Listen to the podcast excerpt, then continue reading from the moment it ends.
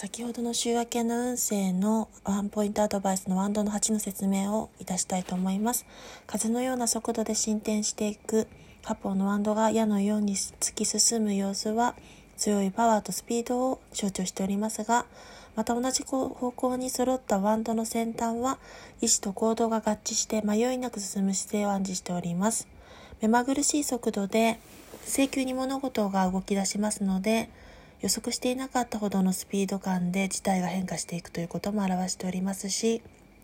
急展開によって物事が進展するスピードを表しております。その正位置逆位置によって見ていきますが正位置ですので驚くほどの勢いで進むの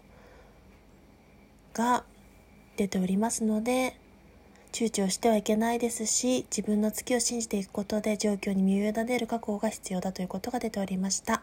以上です。ありがとうございました。